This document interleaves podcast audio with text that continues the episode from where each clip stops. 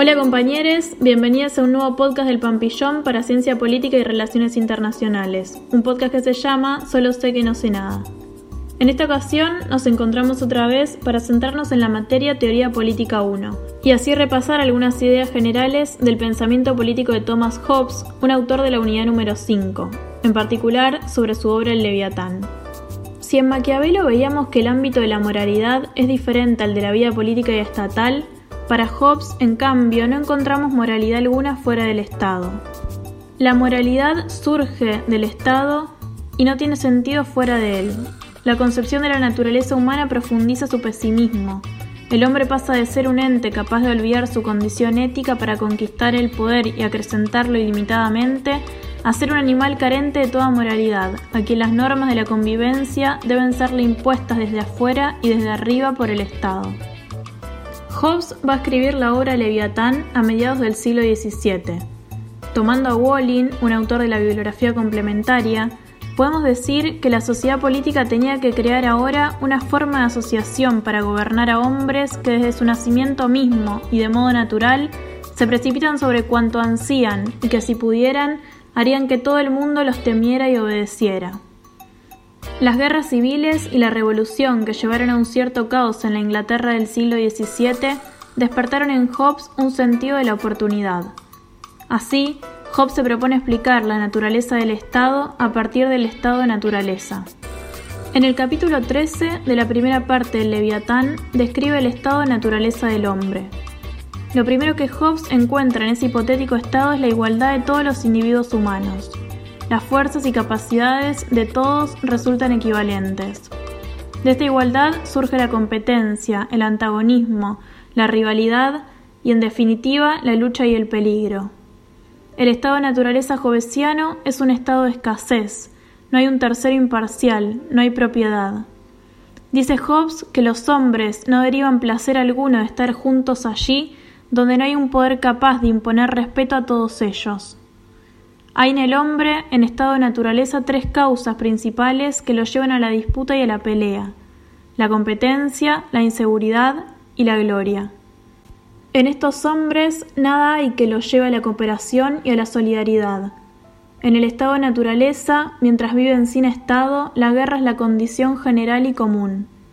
Existe un peligro de guerra latente, y en palabras de Hobbes, un miedo continuo y un peligro de muerte violenta y para el hombre una vida solitaria, pobre, desagradable, brutal y corta. Y Hobbes dice, con la penosa condición en la que el hombre se encuentra por pura naturaleza, aunque con una posibilidad de salir de ella, consistente en parte a las pasiones, en parte a su razón. Las pasiones que inclinan al hombre hacia la paz son el temor a la muerte, el deseo de las cosas necesarias para una vida confortable y la esperanza de obtenerlas por el hacer.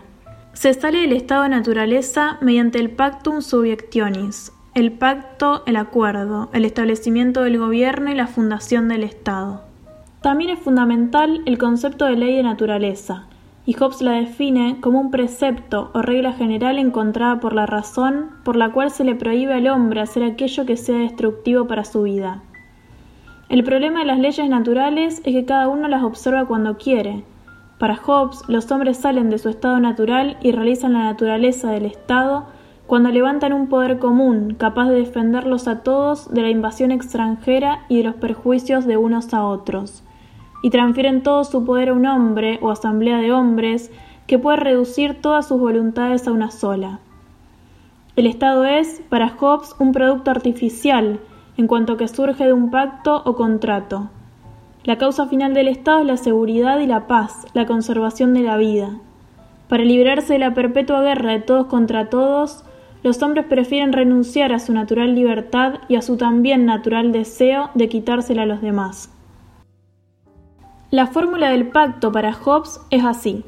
Los hombres dirán, autorizo y abandono el derecho a gobernarme a mí mismo, transfiriendo a este hombre o asamblea de hombres mis derechos con la condición de que tú abandones tu derecho a ellos y autorices todas sus acciones de manera semejante. Abandono, renuncio, cedo, transfiero mis derechos a gobernarme a un hombre o asamblea de hombres para lograr paz y seguridad. Aquí es donde se instituye ese gran leviatán. Como opina Cassirer, otro autor de la bibliografía complementaria, cuando Hobbes describe la transición del estado natural al estado social, lo que le importa no es el origen empírico del estado. La cuestión que se debate no es la historia, sino la validez del orden social y político. Lo único que importa es el fundamento legal del Estado y no su fundamento histórico. Y sigue Cassirer diciendo que todo misterio entonces queda desvanecido en cuanto el orden legal y social se reduce a actos individuales libres, a una sumisión contractual voluntaria de los gobernados. No hay nada menos misterioso que un contrato. Un contrato tiene que concertarse con plena conciencia de su significación y sus consecuencias. El Estado se convierte en un hecho perfectamente claro y comprensible en cuanto se le atribuye un origen de esta índole. El término origen, Hobbes lo entiende en un sentido lógico y no cronológico. Lo que se intenta averiguar no es el comienzo del Estado, sino su principio, su razón de ser. El pacto no es de los individuos con el soberano, es de cada individuo con cada individuo. El soberano no pacta. La generación del Estado es la generación de un Dios mortal, el Leviatán. Mediante el pacto se ceden todos los derechos menos el derecho a preservar la vida. Asimismo, hay que señalar que este pacto es irrevocable. Además, en Hobbes el pacto también es de unión y genera la sociedad y el Estado al mismo tiempo. Es interesante para comprender mejor el pensamiento hobbesiano con respecto al Estado lo que se denomina metáfora del teatro. Hobbes define persona artificial como aquella cuyas palabras y acciones son de otro. El actor representa a su personaje, pero hay alguien que escribió el guion y es el autor. Dice Hobbes entonces en el capítulo 16 del Leviatán, las palabras y acciones de algunas personas artificiales son propiedad de aquellos a quienes representan, y entonces la persona es el actor y el propietario de sus palabras y acciones es el autor, en cuyo caso el actor actúa por autoridad o autorización. En cuanto a las facultades de este soberano, del Leviatán, vuelven a ser elocuentes las palabras de Walling, quien afirma que al dotar al soberano de un poder legislativo absoluto, habían erigido un gran definidor, un dispensador soberano de significados comunes, una razón pública. Mediante las reglas expuestas en la ley civil, que el Estado redacta, el soberano adjudicaría el significado de derechos y deberes, las distinciones entre mío y tuyo, y establecería, dice Walling, un mundo moral objetivo en la actividad política. El leviatán, como encarnación del Estado, dictaminaría la propiedad. Cabe destacar aquí que en el estado de naturaleza no había propiedad, había apropiación y privaba la ley de más fuerte. También dictamina lo verdadero y lo falso y también el tema de la censura. Podemos seguir a Bereker, otro autor de la bibliografía complementaria, quien afirma, como Hobbes se había interesado por la obtención de resultados dentro de una situación que contenía una permanente amenaza de caos, el gobierno soberano que la fuerza comunal erigía en su protección se convertía por ello en guardián, intérprete y promulgador de todos los valores morales, fueran estos seculares o religiosos. Este leviatán administra también el poder y la fuerza, es decir, tiene el monopolio de la violencia física y simbólica legítima. La soberanía está concentrada en un poder absoluto, en este dios mortal, en el leviatán, y no hay de ningún modo una especie de división de poderes o algo semejante, porque si el poder se llegara a dividir, se correría el riesgo de una guerra civil, algo eh, que a toda costa es preferible evitar. Por otra parte, podemos preguntarnos, ¿cómo se entiende en el pensamiento jovesiano la libertad de los hombres una vez constituido el Estado? Hobbes define al comienzo de su libro a la libertad como ausencia de impedimentos externos. El soberano, como decíamos antes, es el que hace la ley y ese será el nuevo impedimento que los hombres tienen en la sociedad civil. El soberano además no se somete a la ley que él mismo dicta.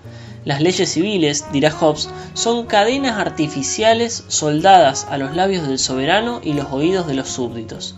El miedo y el temor entonces mantendrán a raya a los individuos. El espacio de libertad del súbdito dependerá del silencio de la ley, es decir, de aquello que el soberano omitió legislar. Y en este sentido también podríamos preguntarnos, ¿dónde puede el hombre desobedecer al soberano? si es que puede. Y podemos responder diciendo que el súbdito puede desobedecer en el único derecho que guardó para sí y no se dio en el pacto, la conservación de su propia vida. Por último, en cuanto a las formas de gobierno, Hobbes dirá que puede haber tres clases de gobierno, monarquía, democracia o aristocracia, aunque parecería preferir la monarquía. No concibe las formas malas de gobierno puesto que el súbdito no tiene criterio para observar si está bien o está mal una forma de gobierno. Damos así por terminado este episodio de Solo sé que no sé nada. Esperamos que les haya servido y recomendamos, como siempre, tomar de referencia el programa de la materia y obviamente también seguir las clases y las instancias de consulta que propone la cátedra.